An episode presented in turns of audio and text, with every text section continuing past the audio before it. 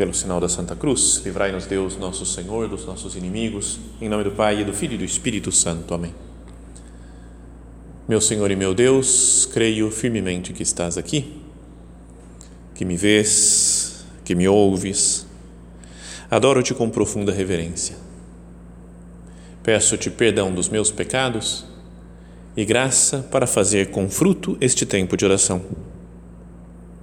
Minha Mãe Imaculada, são José, meu Pai e Senhor, meu anjo da guarda, intercedei por mim.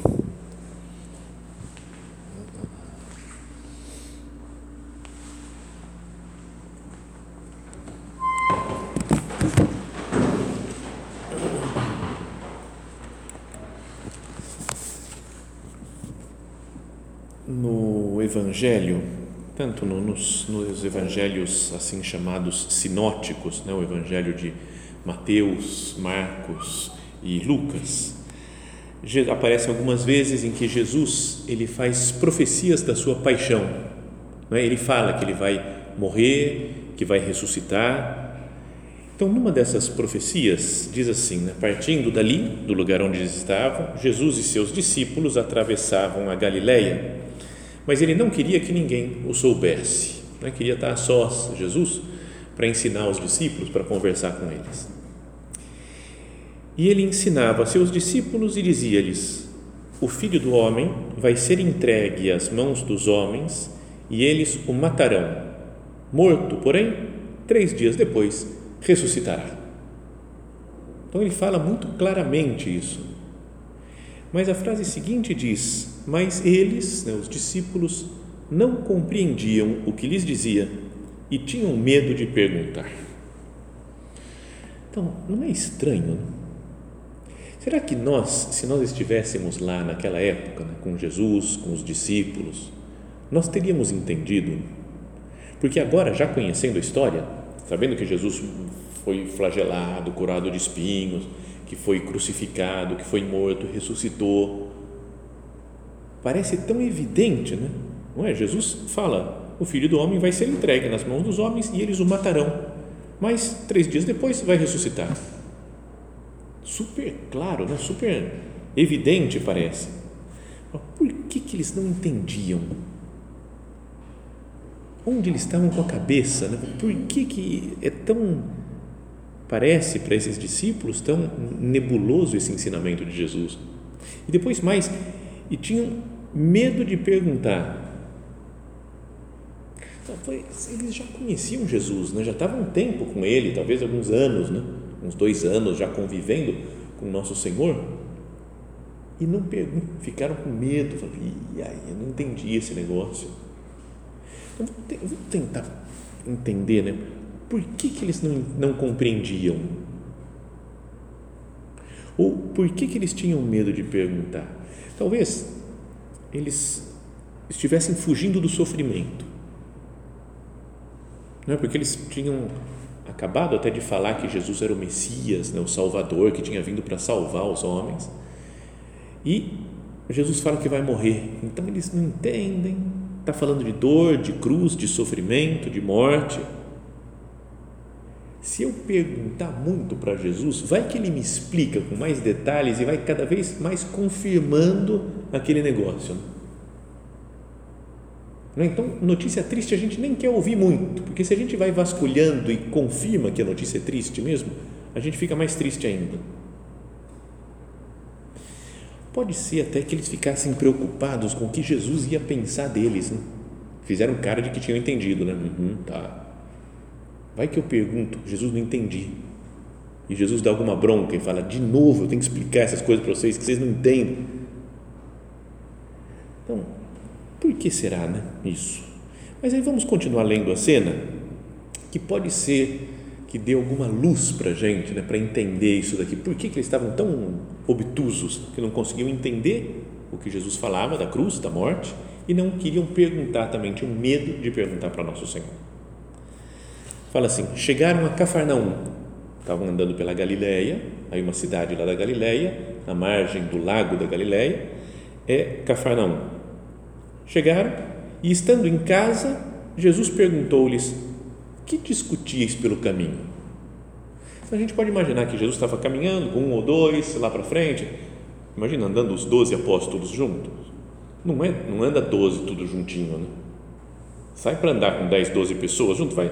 Umas vão mais rápido, outra fica mais para trás, não é? ficam grupinhos, dois ou três. Então imagino que Jesus foi andando mais rápido, talvez mais para frente, com um ou dois, e outros ficaram lá para trás conversando. Jesus escutou né, alguma coisa que eles estavam falando. E aí pergunta: que discutis pelo caminho?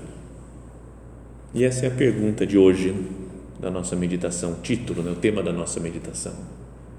O que discutis pelo caminho? E eles, no entanto, ficaram calados, porque pelo caminho tinham discutido quem era o maior entre eles. Imagina se, sei lá, São Pedro, né, que tinha uma ascendência sobre os outros, falava em nome dos outros. Jesus tinha mudado o nome dele, né? era Simão e passou para Pedro. Podia ser meio metido, né? não sei, São Pedro que me perdoe se eu estou julgando ele mal. Né? Mas ele falou, não, porque comigo Jesus fala as coisas, comigo eu tenho mais proximidade com ele. Então aí quando chegar o reino dele, talvez eu esteja mais bem posicionado lá. E os outros, o Tiago e João, que estavam, não, não, a gente já pediu, a gente quer ficar um do lado direito, outro do lado esquerdo dele. E outros que, sei lá, né? mas eu, comigo aconteceu isso, Jesus me falou tal coisa. E ficam discutindo, debatendo quem deles é melhor, quem é o maior. Mas dá vergonha, né? Fala, já pensou assim? Aqui vocês estavam aqui antes da meditação discutindo qual de vocês é melhor. Aí eu chego aqui e falo assim, chega alguém e fala, oh, o que vocês estavam conversando? É, não, não, nada, nada, nada, só conversando umas coisas assim. Não é que é, é meio vergonhoso e eles também ficaram calados. Porque pelo caminho tinham discutido quem era, sobre quem era o maior. Então aí Jesus fala, pega uma criança, coloca no, no meio deles, né? se alguém quiser ser o primeiro, seja o último de todos, aquele que serve a todos né? colocou a criança, ela falou: quem acolher uma criança estará acolhendo a mim mesmo. Deu uma lição né, de humildade para aqueles, para aqueles discípulos. Então, agora vamos voltar porque a gente falava antes. Por que, que eles não entenderam o que Jesus tinha dito? Eu vou morrer, eu vou sofrer. E eles estavam querendo glória, né? queria ficar no reino de Deus, no, no, no, no reino dos céus, em primeiro lugar, ser o maior, o melhor. Aí Jesus está falando de morte. Eu, como assim? Né? Não está encaixando com os nossos planos. Não é? Ou tão, tão preocupados com eles mesmos, com quem é o melhor, que também ficam com medo de perguntar alguma coisa, porque vai falar, não está sabendo, você não entendeu, né? Já pensou alguém que pergunta? Tem 12 pessoas lá. Jesus fala um negócio, um deles só pergunta: Não entendi, Jesus. Os outros, ah, eu entendi. Se você está perguntando, é que você está mais fraquinho. Então, como eles estão, tem uma competitividade entre eles, eles não perguntam, não entendem, não têm medo de perguntar. Então, será que Jesus não falou isso daí nessa, não fez essa profecia da sua morte? até para receber um pouco de consolo humano. Jesus é Deus, sabia o que ia acontecer, mas humanamente sentia a dor da, da, da morte.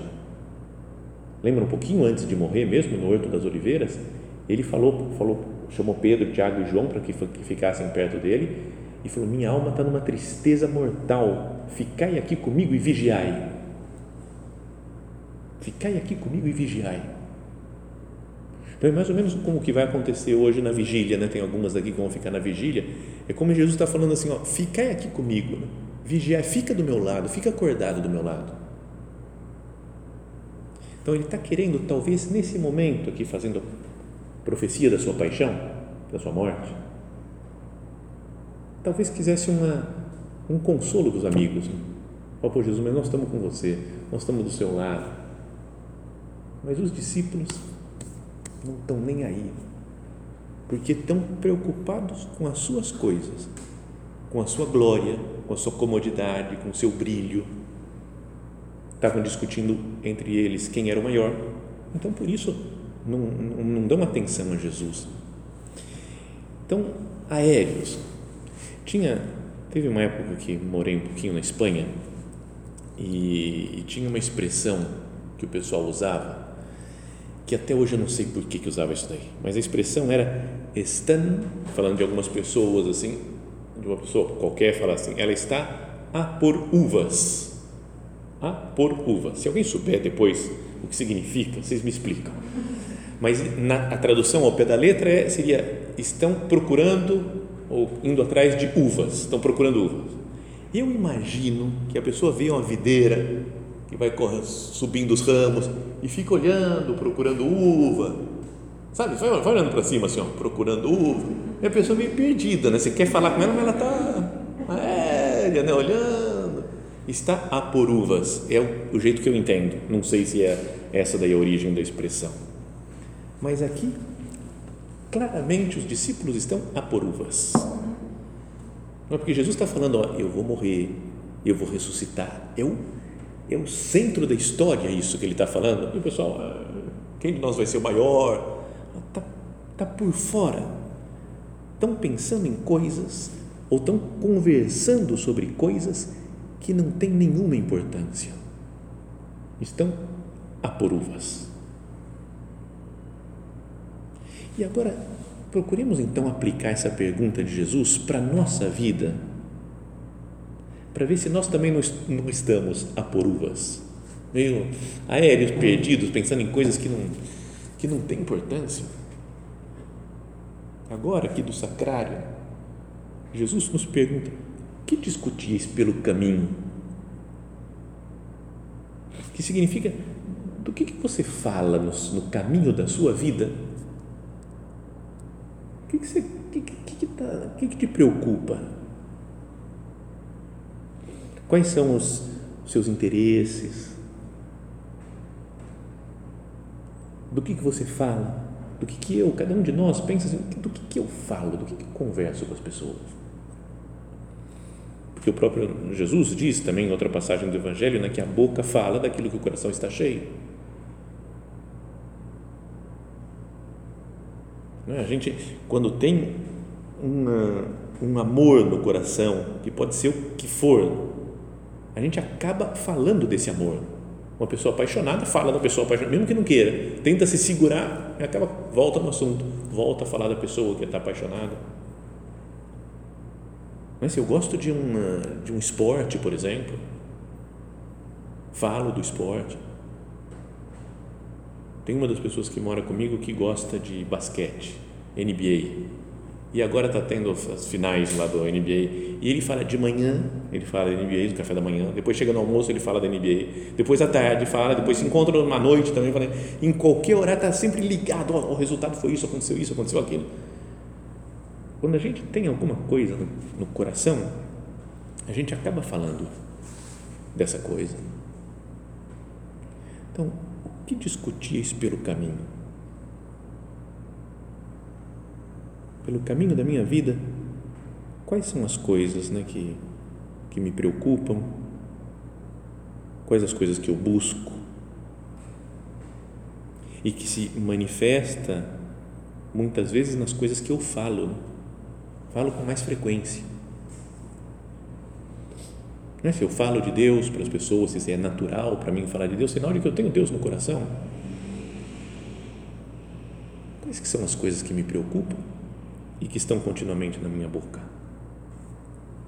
Uma passagem da carta aos Efésios, São Paulo fala né, quanto à impureza, sob qualquer forma, ou à avareza, né, impureza de coisas de sensualidade, ou avareza né, de querer coisas materiais. Né, que disto nem se faça menção entre vós, como convém a santos. Eu falo, não vem com esses papos assim, não se preocupem com isso. Uma pessoa santa não se preocupa com isso. Nada de obscenidades, de conversas tolas ou levianas, pois tais coisas não convêm. Em vez disso, fazei ação de graças. Agradecer a Deus, estar tá lembrando de Deus. Mas diria que infelizmente, né, e com certa frequência, o que está dentro de nós é muito parecido com o que está dentro do, do coração e das conversas desses discípulos. Né? Não é que a gente fale abertamente, assim, claramente, ah, eu acho que eu sou melhor que você. Né? Mas talvez a gente pense, ou, ou a gente fique numa competição, né? para ver quem ganha, quem que é mais bonita, quem que é mais legal, quem que é mais inteligente, quem que é mais santa. Qualquer campo de atuação, a gente faz um ranking. Não tem um ranking, é, é, é quase natural nosso fazer isso daqui é melhor, isso daqui é pior, isso daqui é não sei o quê, e eu estou em que posição que eu estou com relação às outras. E muitas vezes a gente não acerta também, né? A gente pode se achar o máximo num negócio e que não é grande coisa. Ou pode se achar pior ser humano e também não é. Então, com frequência pode estar dentro de nós esse desejo né, de triunfar, de sobressair, de brilhar. É o orgulho. No fundo, o que faz com que esses discípulos não entendam Jesus é o orgulho.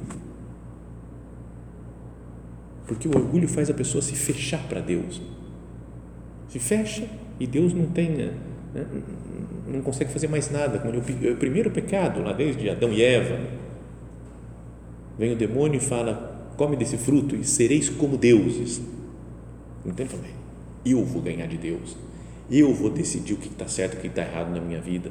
Não vou ter que me submeter a Deus mais. Por orgulho, se afastam de Deus, se afastam do paraíso. Então, o orgulhoso, a pessoa soberba, não consegue captar as coisas de Deus. Pessoa soberba, ela está a por uvas, porque ela está, está por fora não se liga em Deus, né? não entende as coisas de Deus. Tantas vezes já pensei assim, Deus olhando para nós e a gente sendo soberbo com Deus, achando que eu sou melhor. É, mas a ideia é, é, perdão por repetir assim a ideia, mas imagina Deus criando o mundo, modelando o mundo. Deus está fazendo, criando, colocou as plantas, os animais, as montanhas, os oceanos, vai organizando e começa a colocar as pessoas. Mas as pessoas são tipo uma formiguinha, né? É uma formiguinha que ele colocou lá. E são milhões e bilhões de pessoas ao longo da história da humanidade. Jesus, Deus vai colocando, criando, colocando uma pecinha aqui, outra ali, uma pessoinha aqui, outra ali. Aí, de repente, uma dessas formiguinhas fala: Não concordo e Deus olha e fala: hum? O que, que você falou? Não concordo com o seu plano, acho que não é bem por aí. Eu falo, cara, mas sabe, você olha para a formiguinha, cara, eu esmagaria a formiguinha. Né? Você fala assim, chega, acabou. Não, não é? E a gente às vezes fica discutindo entre si quem que é melhor, quem que eu não sei, quem que eu ah, olha para Deus né? e fica tão tão absurdo, né? A gente ser orgulhoso, a gente ser soberbo. Tem um ponto de caminho que São José Maria, nosso padre, fala assim, é, é, talvez dos mais curtos quase, né? Ele fala: "Tu?" interrogação. Soberba de quê? Né? E é, meio, é, forte o negócio, né? Fala assim: "Você é orgulhoso?" Já pensou assim? Você, não, não acredito que você é orgulhoso. Não. Se fosse outro, tudo bem, você, né? não é? É forte, né, pensar isso daí. E a gente tem essa, esses pensamentos no nosso coração. Que discutir pelo caminho? O que, que você pensa? E a gente quer brilho, quer glória, quer achar, não, eu tenho razão, eu sou superior a tal pessoa, a tal, essa aqui, aquela outra. Então, queria que nós pensássemos agora um pouco se nós não estamos, né, por, por orgulho, por estar muito focado na nossa vida, nos nossos planos pessoais, só nas nossas metas, se nós não estamos a por uvas e não estamos vendo o que está acontecendo no mundo. Não é todo o sofrimento de tanta gente no mundo com coronavírus ou sem coronavírus, não é por causa de tem, sempre morreu gente, sempre né? tem, tem muitas dificuldades e tem muita pobreza e muita gente morrendo de fome nesses dias. Já nem virou notícia. Né? Morre muito mais gente de fome do que de coronavírus. Mas não é triste isso? E eu, às vezes, nem estou a por uvas. E se nós pensamos sobrenaturalmente né, na vida do Espírito, quanta gente longe de Deus, porque não conhece a Deus, quanta gente longe de Deus porque não quer saber de Deus, porque brigou, se revoltou com Deus, e quantos pecados, não é? quantas ofensas a Deus, às outras pessoas, pensem em assassinatos, assaltos, infidelidades, mentiras, drogas, tanta coisa acontecendo, tantas ofensas a Deus, nosso Senhor, que se entrega a nós aqui. E aí Jesus pergunta: e aí, o que vocês discutiam pelo caminho? O que vocês estão pensando? Fala, Nossa, Jesus, tanta coisa ruim acontecendo e eu pensando na minha glória, no meu brilho, na minha na formiguinha que quer brilhar. Então não poderíamos aproveitar hoje que vocês vão fazer a vigília para fazer companhia para Jesus. Fazer companhia, falar, Jesus, eu estou aqui, eu estou do seu lado, Jesus. Eu quero ter na minha cabeça, nos meus pensamentos que, e, e, no meu coração e, e, nas minhas palavras, nas minhas conversas, o que está na sua cabeça, Jesus, na sua e no seu coração. Sabe, olhando para Jesus na hóstia santa, ganhar intimidade com Ele Na prática, então, a ideia é ser pessoas de oração. Uma pessoa que não fica pensando na sua glória, mas olha para Jesus e fala: Jesus, o que você quer que eu pense? No que eu devo pensar?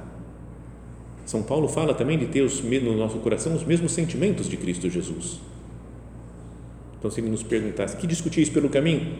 As mesmas coisas que você, Jesus. Sabe, essa ter, ter sintonia com Ele.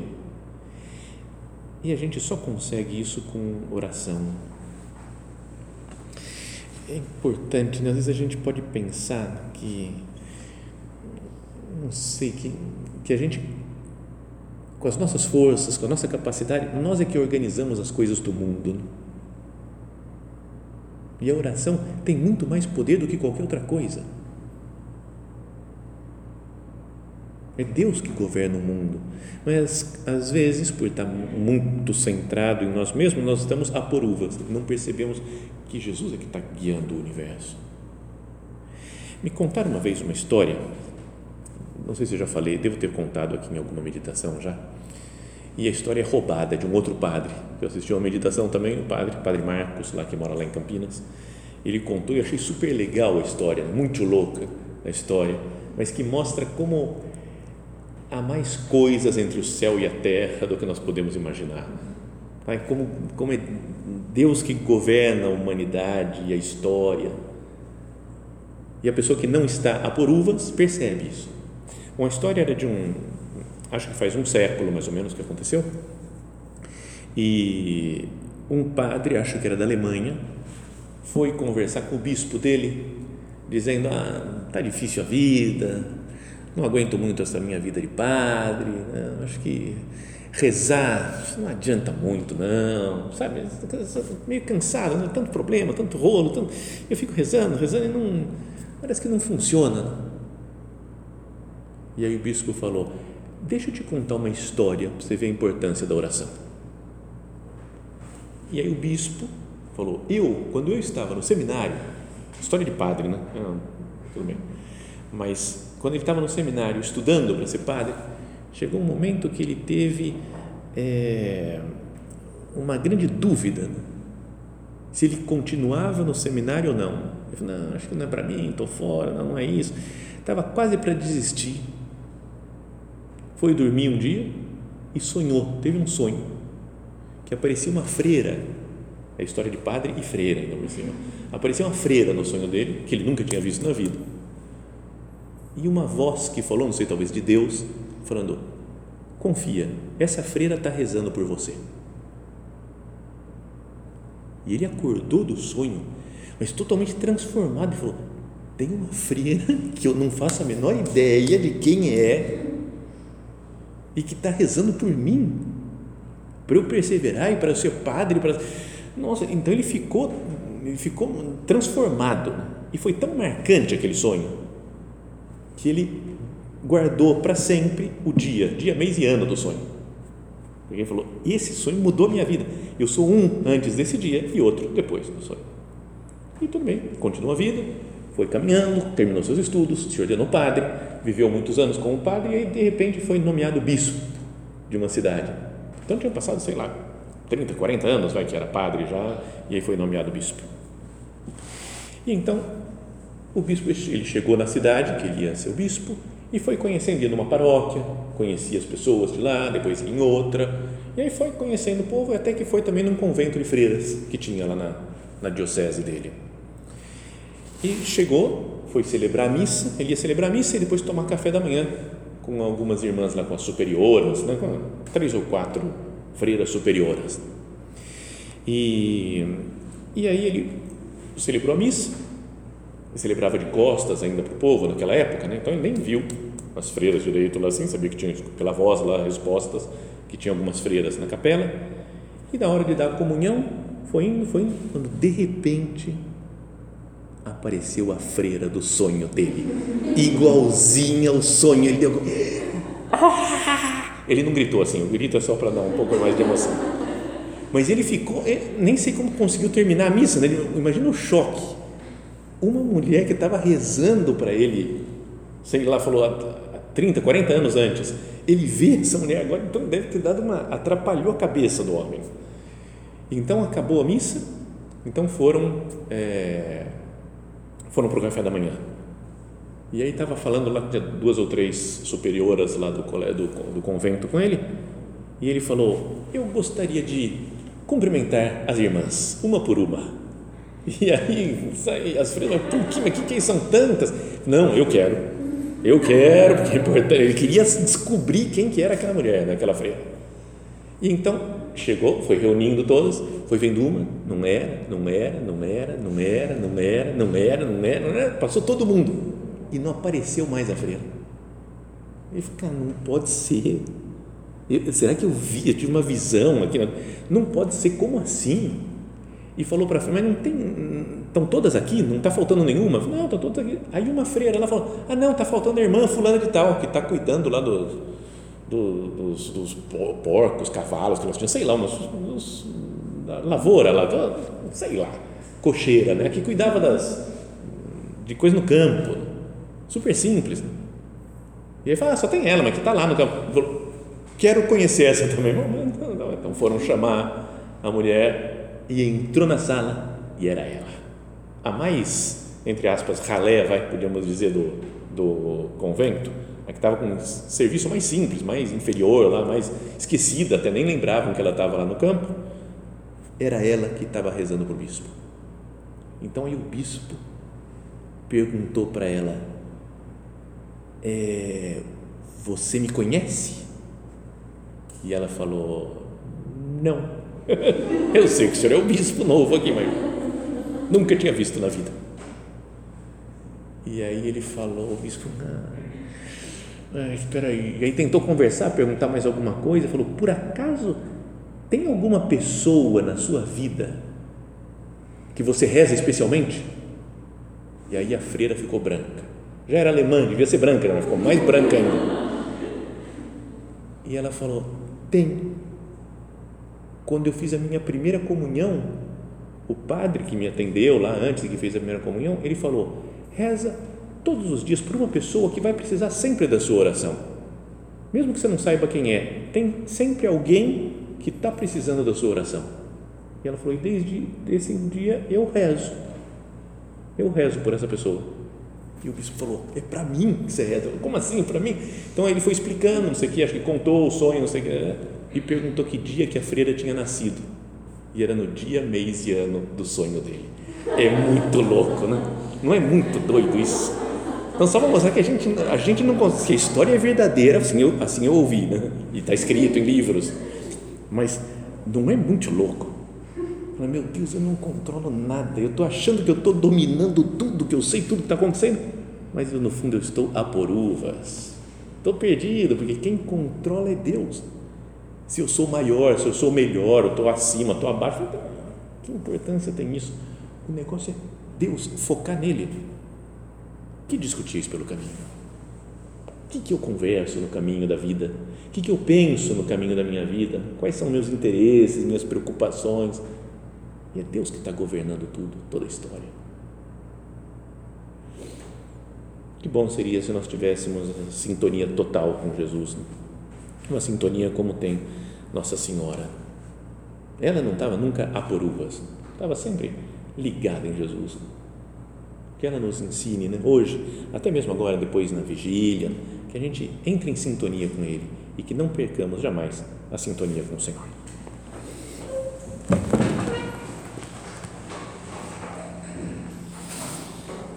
Dou-te graças, meu Deus, pelos bons propósitos, afetos e inspirações que me comunicaste nesta meditação. Peço-te ajuda para os pôr em prática. Minha Mãe Imaculada, São José, meu Pai e Senhor, meu anjo da guarda, intercedei por mim.